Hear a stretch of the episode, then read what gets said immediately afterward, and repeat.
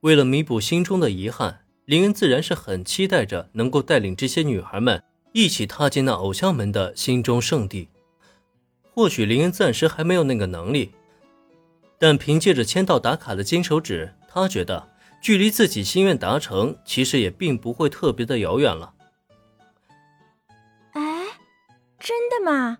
我们真的可以做到吗？要努力了，我们要登上武道馆。林恩的这一番话，无疑是极大的刺激到这四个女孩，尤其是田井中绿啊，这个妹子更是高举着手臂，完全是一副热血上了头的模样。也正是这样的一幕，让一旁默默观察这一切的夏本子哑口无言。这些女孩应该只是普通的高中生吧？虽然不可否认，她们都长得很漂亮，比起电视中的偶像也不逞多让，但登上武道馆。他确定这不是信口开河、异想天开吗？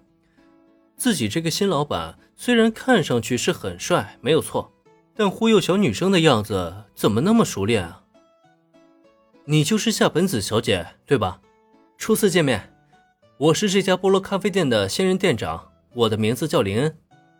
初次见面，店长先生，还请您多多关照。初见林恩，夏本子对这个新店长的印象很好。毕竟能和这么帅气的男孩子一起工作，就感觉连空气都是非常的新鲜的。但是，在目睹林恩忽悠一群无知小女孩的一幕以后，这个良好的印象就在一瞬间跌落谷底。这个帅气的店长貌似是个渣男呢。虽然心中对林的印象很不好，甚至都生出了抬脚走人的念头。可奈何，一要看在小兰的面子，二来呢，近期实在是找不到工作，也的确急需一份工作来生活，所以没办法，即使心中对林恩再怎么鄙视，面对林恩的招呼，他也只能勉强挤出笑容，微微鞠了一躬。嗯，这个夏本妹子好像对我很有意见的样子。夏本子不是无知的小女生。林恩也不是愣头青的热血青年，察觉到对方表情中的细微变化，林恩就立刻反应了过来。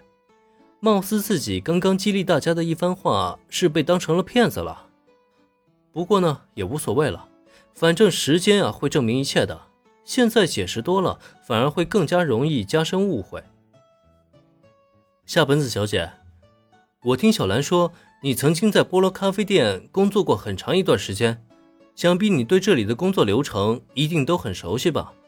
那你今天的工作就是招待客人，同时呢，顺便帮我那几位同社团的伙伴啊，熟悉一下店里的基本工作。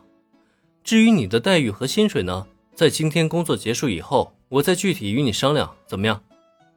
夏本子的误会并没有在林恩心中引起多大的波澜。如他所说，开店时间马上就要到了，初次的面试。就在接下来的工作中进行。如果夏本子能够胜任这份工作，那自然一切都好说。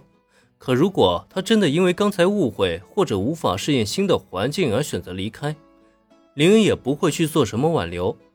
毕竟，林恩虽然可以不在乎对方的想法，但如果时刻都被当成花花公子或者渣男看待，那也挺让人不愉快的，不是吗？本集播讲完毕。感谢收听，免费不易，您的评论与分享是我坚持下去的最大动力。